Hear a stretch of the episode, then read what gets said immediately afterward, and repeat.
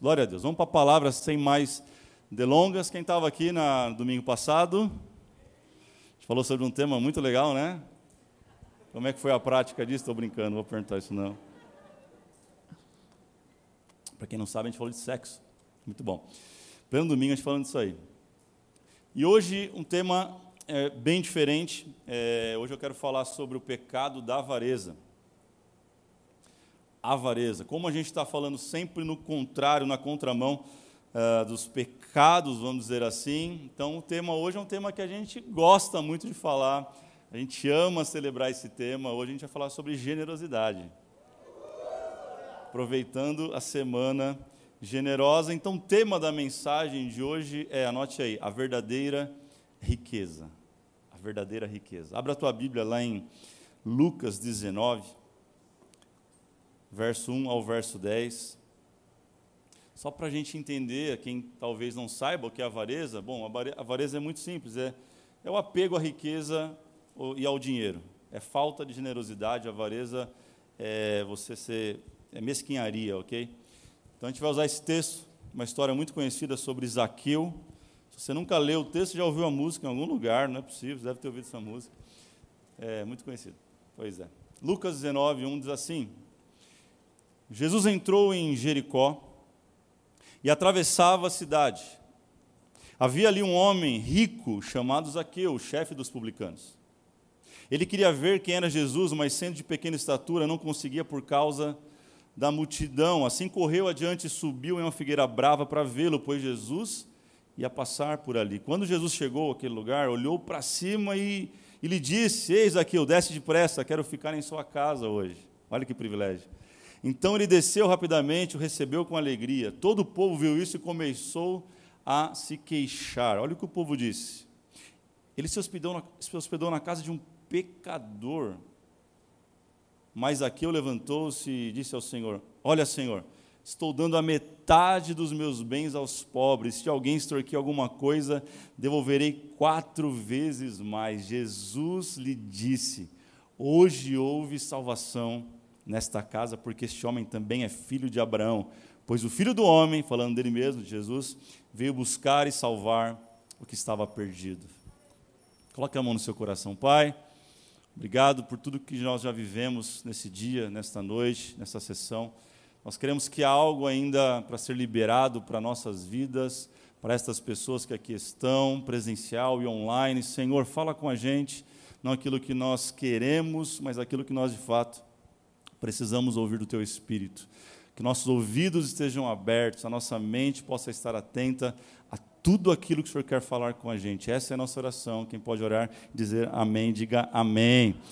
Primeira coisa, gente, o que é Jericó? O que essa cidade representa na Bíblia? Jericó, não sei se você sabe, mas é considerada a cidade mais antiga do mundo, com cerca de 10 mil anos, datada com 10 mil anos antes de Cristo uma cidade muito antiga, uma cidade muito importante, ela era conhecida como um oásis no deserto. Não é à toa que Jericó é uma cidade fortificada, e a história que a gente lembra é Josué né, querendo invadir e derrotar ali em Jericó, e existiam muros enormes. É, Para quem assiste Walking Dead, é tipo Alexandria. Era mais ou menos isso Jericó. Era uma cidade fortificada, era uma cidade onde as pessoas se protegiam, é como se fosse um condomínio fechado no meio de um deserto. Então, era uma cidade muito importante. Lá havia o palácio do governador, tinha um palácio incrível, tinha um hipódromo, um lugar onde as pessoas iam para fazer apostas em corridas de cavalo. E era uma cidade onde a economia ela girava de uma forma muito rápida, era uma, era uma cidade muito acelerada economicamente, por isso, uma cidade tão importante na cobrança dos impostos. Isso é Jericó.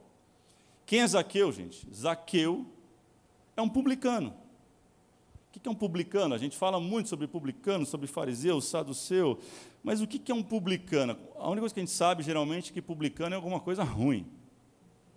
Quem acha que é ruim? Levanta a mão, vai. Quem, quem aprendeu que é ruim?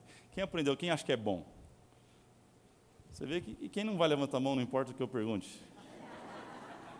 Quem está esperando eu falar para poder emitir uma opinião sobre isso? O que era publicano, gente? Vamos lá. Muito simples, você nunca mais vai esquecer isso aqui. O imperador Herodes, ele precisava de alguém para cobrar os impostos para ele, porque era Roma que dominava Jericó e quem morava nela eram judeus. E precisava de alguém para cobrar os impostos. Então, os publicanos eram os caras que ganhavam a concessão do governo para cobrar o imposto. É isso. Eles eram estrategistas comerciais que estavam próximo do governo do Império Romano da época. Estes eram os publicanos. Não tem nada de mal nisso, nada de errado. Eles trabalhavam a favor do governo. Então, abriu uma licitação, por exemplo, de um milhão de reais era o valor que o imperador, exemplo, precisava cobrar daquela cidade. Então, os publicanos, eles se elegiam e eles ganhavam o poder de cobrar o imposto para o governo. E aquilo que eles cobrassem a mais, ficavam com eles, de forma legal e correta. Então, boa parte da fortuna de Zaqueu vinha de forma lícita, e não ilícita como a gente pensa muitas vezes, sim ou não? Deixa eu relembrar você um pouquinho da história. A história é muito simples. Jesus ia passar por Jericó, ele está passando por Jericó, ele está atravessando aquela cidade. Zaqueu fica sabendo, sobe numa árvore, espera ele passar naquele ponto exato. Jesus está passando, quando ele acha que só vai ver Jesus de longe, Jesus para embaixo dele e fala: Ei, Zaqueu, desce daí. Isso me chama atenção porque o diabo, ele sabe o nosso nome e costuma chamar a gente pelo nosso pecado. Mas Jesus conhece os nossos pecados e costuma chamar a gente pelo nosso nome. Ele chama Zaqueu e fala: Zaqueu, desce aqui. Eu quero ter um, um papo contigo. Ele desce e fala: Zaqueu, eu quero, eu quero ir para a tua casa. Olha que interessante, Jesus se autoconvida para ir na casa de Zaqueu. Não é Zaqueu que convida ele em nenhum momento, mas ele se autoconvida para estar com Zaqueu, porque Jesus é desses, ele entra na casa onde ninguém quer entrar, ele fala com aqueles que ninguém quer falar e ele chama aqueles que ninguém dá nada. Zaqueu era um desses. Zaqueu era, olhar, era, era olhado pela sociedade de uma maneira muito ruim, como um, alguém que cobrava imposto do seu próprio povo e muitas vezes, sim, ele podia exceder essa cobrança e por isso que ele era odiado e os publicanos eram odiados. Vale lembrar que o imposto naquela época era muito maior do que hoje, não sei se você sabe. Muito maior. Você acha que hoje, quem gosta de pagar imposto, diga amém.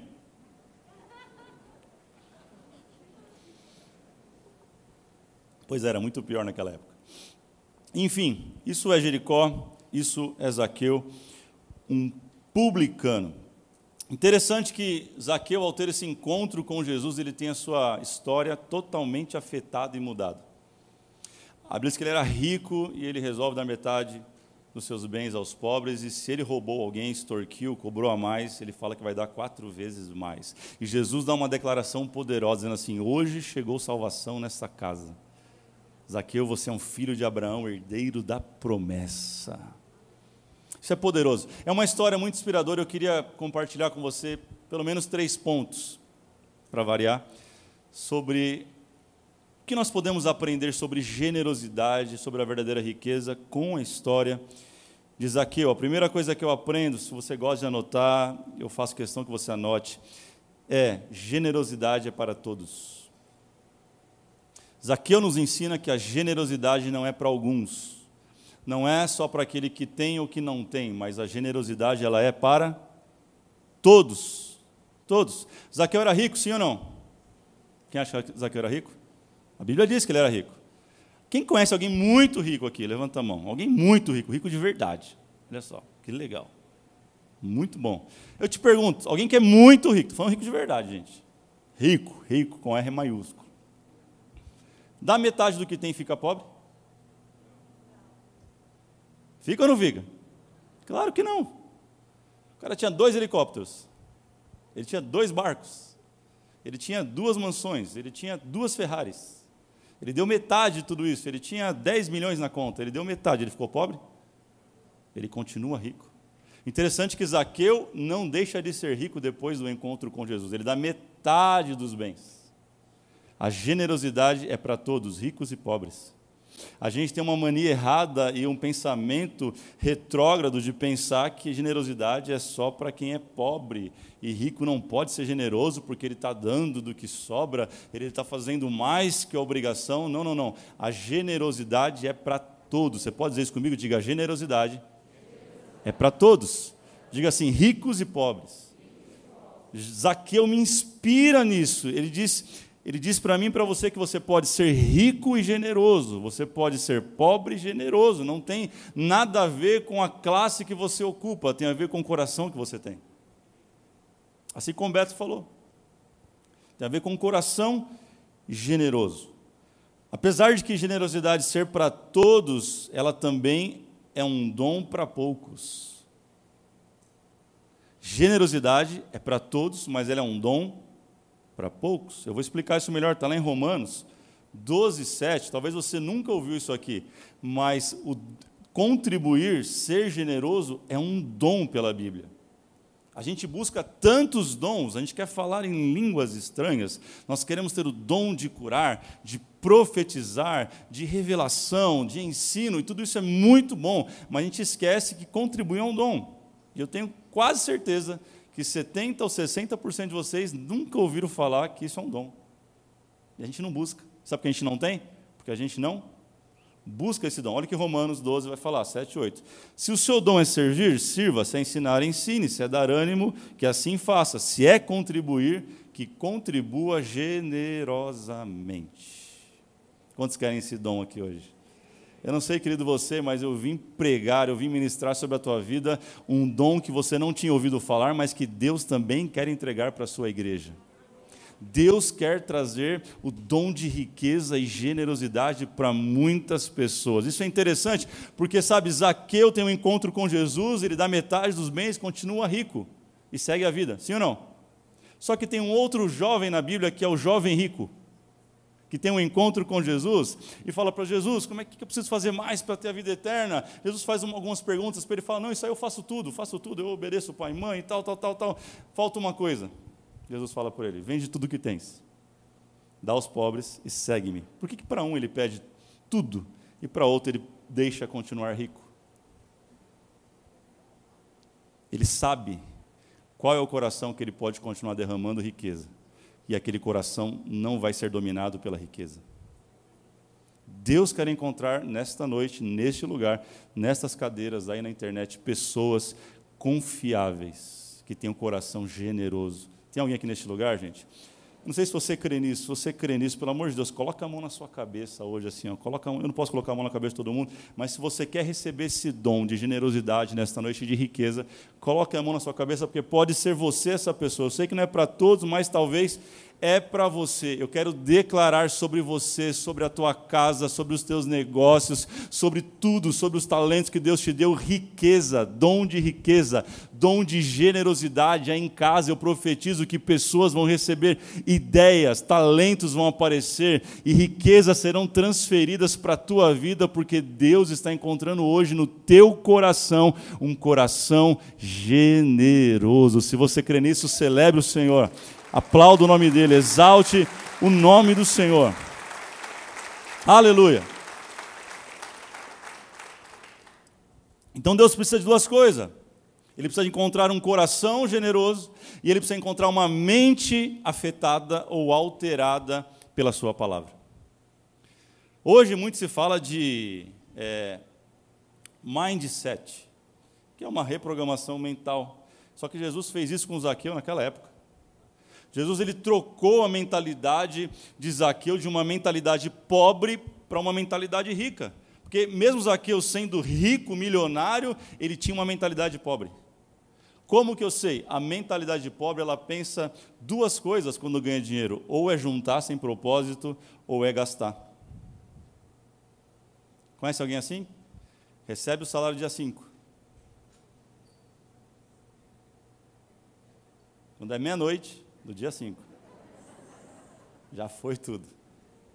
Ou melhor, já gastou no cartão de crédito no mês anterior.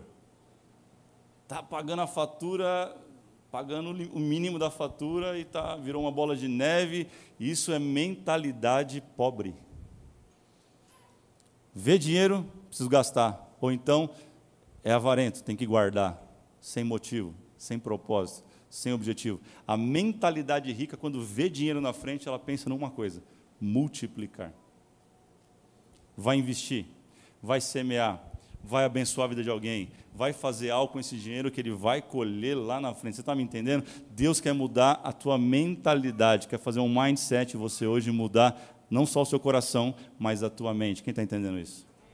Número dois, a segunda coisa que Zaqueu me inspira é a pensar que a generosidade ela é um caminho e não um destino. Exatamente, anote isso. Generosidade é um caminho, não um destino. A verdade é que muitas pessoas estão esperando receber uma herança para serem generosas. Estão esperando cair um dinheiro na conta, estão esperando receber um dinheiro que nunca, que não sabe de onde vai vir, para dizer, aí eu vou fazer alguma coisa por alguém, porque o que eu tenho, eu não posso fazer. Deixa eu dizer uma coisa para você, isso é mentira. Ninguém é tão pobre que não possa abençoar alguém. Ninguém tem tão pouco que não possa fazer algo por alguém. É só você tirar os teus olhos de quem tem mais e começar a olhar um pouquinho para o lado e ver quem tem menos. O que para você é lixo, para alguém pode ser ouro. Quem me entende? Faz sentido? Então não, não, não pense que a generosidade é um destino que você vai chegar um dia. Não, não. A generosidade é um caminho que todo cristão trilha todos os dias tem a ver com estilo de vida, tem a ver com fazer assim mesmo, do jeito que você está e agora, não é esperar o dia de amanhã, gente. Sabe, por isso que dízimos e ofertas na Bíblia é sobre primícia, é sobre o primeiro, é sobre aquilo que eu tiro antes de tudo. Não é se sobrar eu dou, porque quem dá do que sobra nunca dá, nunca sobra. Quem já viu isso? Precisa levantar a mão, mas a gente fica esperando. Não, não, não, é primícia, diga assim: o meu dízimo e a minha oferta é primícia ao Senhor. Esse é um caminho que nós temos que trilhar.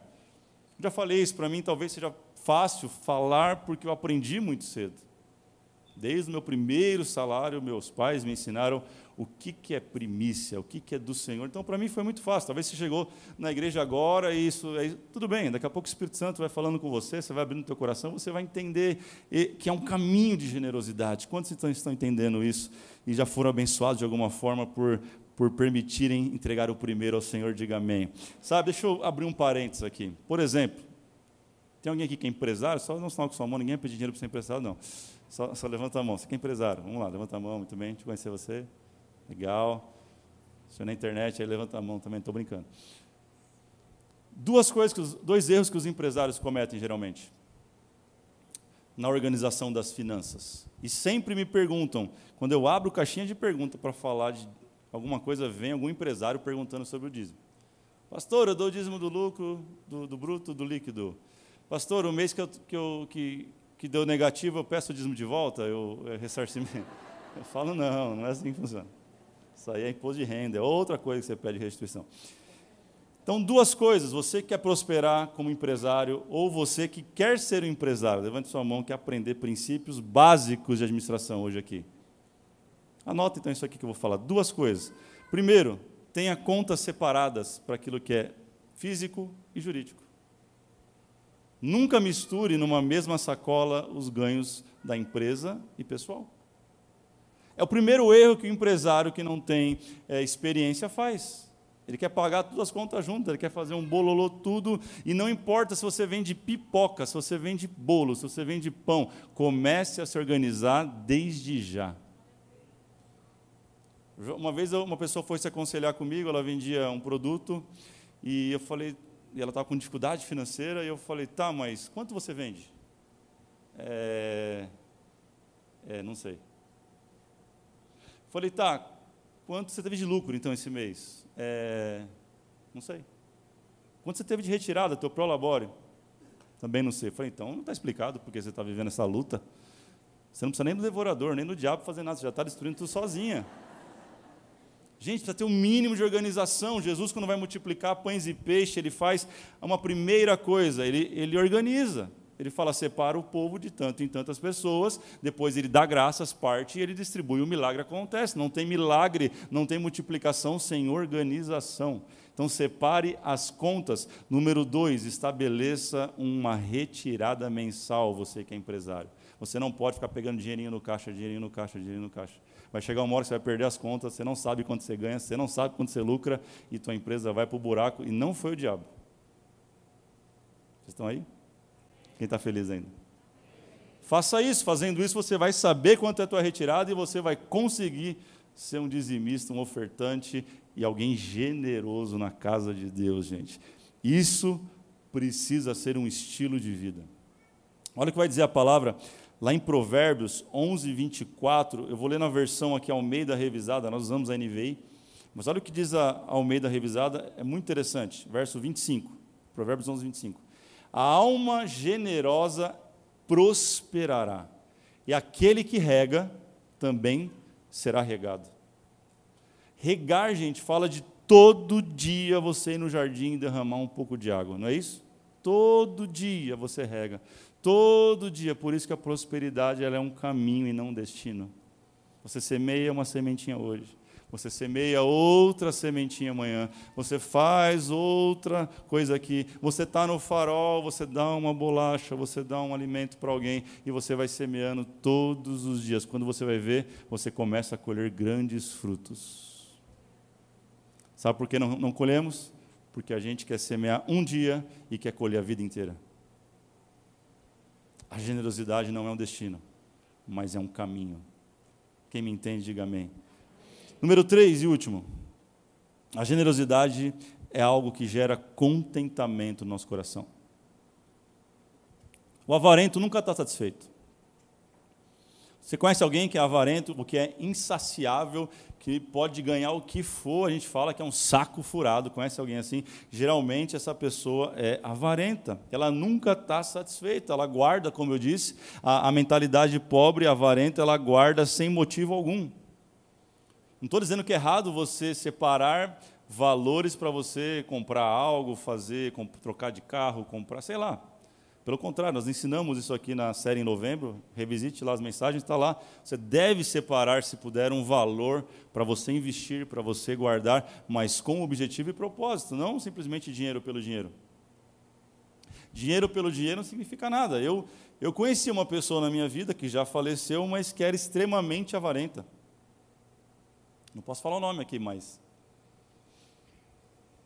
Eu sei que ela tinha o hábito de guardar o dinheiro enrolado em jornal. Literalmente guardava o dinheiro embaixo do colchão. Já viu essa frase? Coloca o dinheiro. Nunca vi alguém guardar. Essa pessoa guardava o dinheiro embaixo do colchão. Dani sabe o que eu estou falando. Um belo dia, ela tinha uma grande quantia no jornal, embrulhado, assim, na, acho que estava na área de serviço da casa. A esposa foi fazer uma limpeza.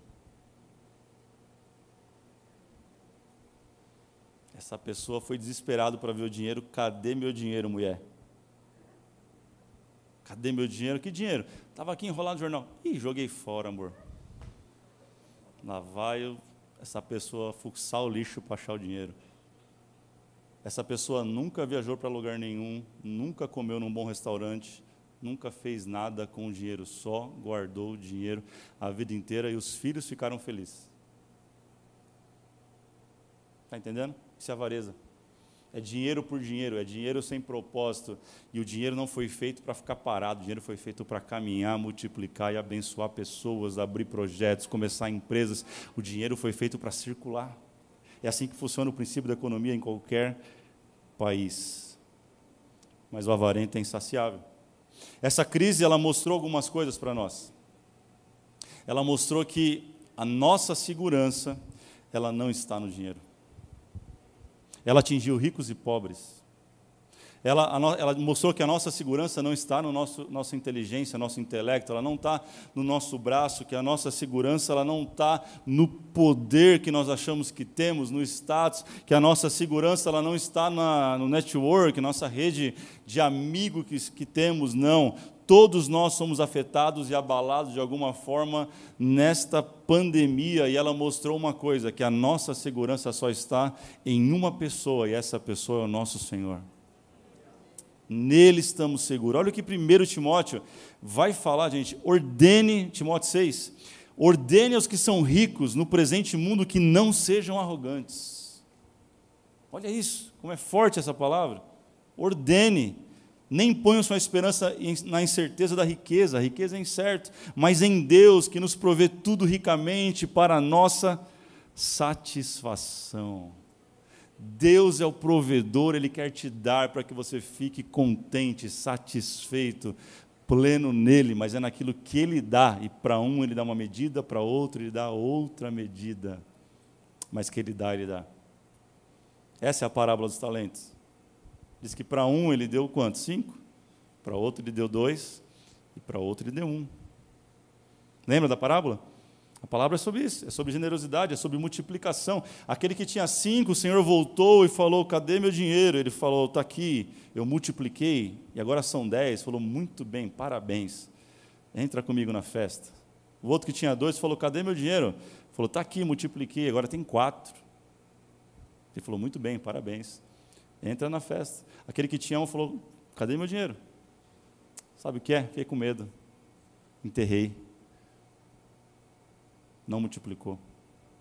Ele não teve princípio de generosidade na vida dele, o dinheiro ficou parado, não serviu para nada. E ele falou: Você foi um servo mau e infiel. Tirou o dinheiro dele e deu para aquele que tinha dez.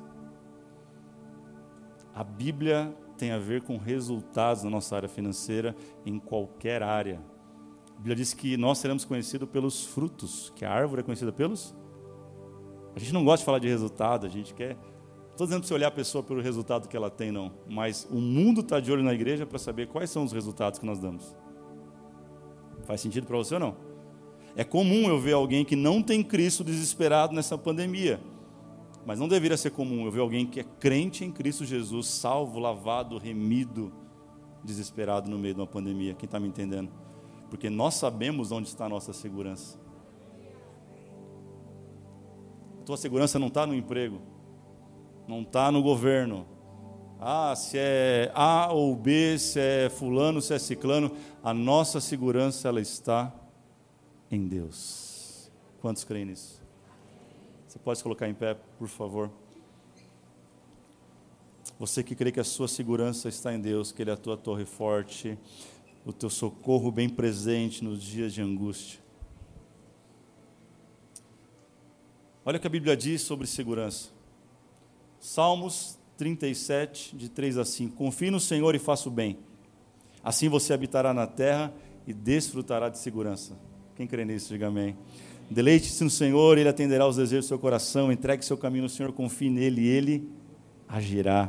Salmos 4, 8. Você que está com problema de dormir, está sentindo insegurança na sua vida, em paz me deito e logo adormeço, pois só tu, Senhor, me fazes viver em segurança. Segundo Tessalonicenses 3,3 diz, mas o Senhor é fiel, e Ele vos fortalecerá e os guardará do maligno. Salmos 28, 8 diz, o Senhor é a força do seu povo, a fortaleza que salva o seu ungido, salva o teu povo e abençoa a tua herança, cuida deles como um pastor e conduz-os para sempre. A tua fortaleza precisa estar em Deus. A tua segurança precisa ser Deus. Sabe, a generosidade, querido, ela não impacta só quem dá, ela impacta também quem recebe. Já parou para pensar que Zaqueu, um homem tão mal falado na Bíblia, tão mal usado, tão julgado, deu metade dos seus bens aos pobres? Parou para pensar que talvez a cidade de Jericó foi impactada que não acabaram os pobres naquele momento. Você tem noção que é isso? Deus quer te usar para isso. Deus quer me usar para isso. Já pensou nós andarmos pelas ruas de Santo André e não encontrar mais nenhum morador de rua, mais nenhum mendigo, mais ninguém precisando, gente? Eu não sei você, mas eu faço parte de uma igreja que sonha em ser relevante para esse tempo, para essa sociedade, para esse bairro. Eu não sei se você talvez não é de Santo André, você pode sonhar com a tua cidade, Mauá, Ribeirão Pires, São Bernardo, São Caetano, não sei. Você pode sonhar isso para a sua cidade. Deus quer levantar você como empresário para mudar a história de centenas, talvez milhares de pessoas. Você pegar jovens, dar um curso profissionalizante, fazer alguma coisa por eles. Zaqueu foi um desses. Ele mudou a história de Jericó com os seus recursos, porque o Senhor encontrou um coração generoso. E não só isso, para o despeito daqueles que falaram mal dele, ele ainda ouviu que ele era um filho de Abraão. Talvez para nós não faz muito sentido isso. Mas naquela época era dizer, ele é filho da promessa. ele tem o mesmo direito que todos vocês, judeus, acham que ele não tem, ele tem. Deus está dizendo para alguém aqui: não importa os erros que você cometeu, se hoje tiver arrependimento no seu coração, o Senhor pode te fazer um filho de Abraão, filho da promessa, cordeiro com Cristo. Ah, querido, há promessas do céu para ser liberado sobre a tua vida. Quantos creem nisso? Levante as suas mãos, levante as suas mãos, abra o teu coração. Vamos lá, erga um altar ao Senhor neste lugar. Começa a dizer, talvez você chegou aqui achando que tua segurança estava em tanta coisa, em contratos, em situações, mas a tua segurança está somente em Deus, precisa estar somente nele. Vamos lá.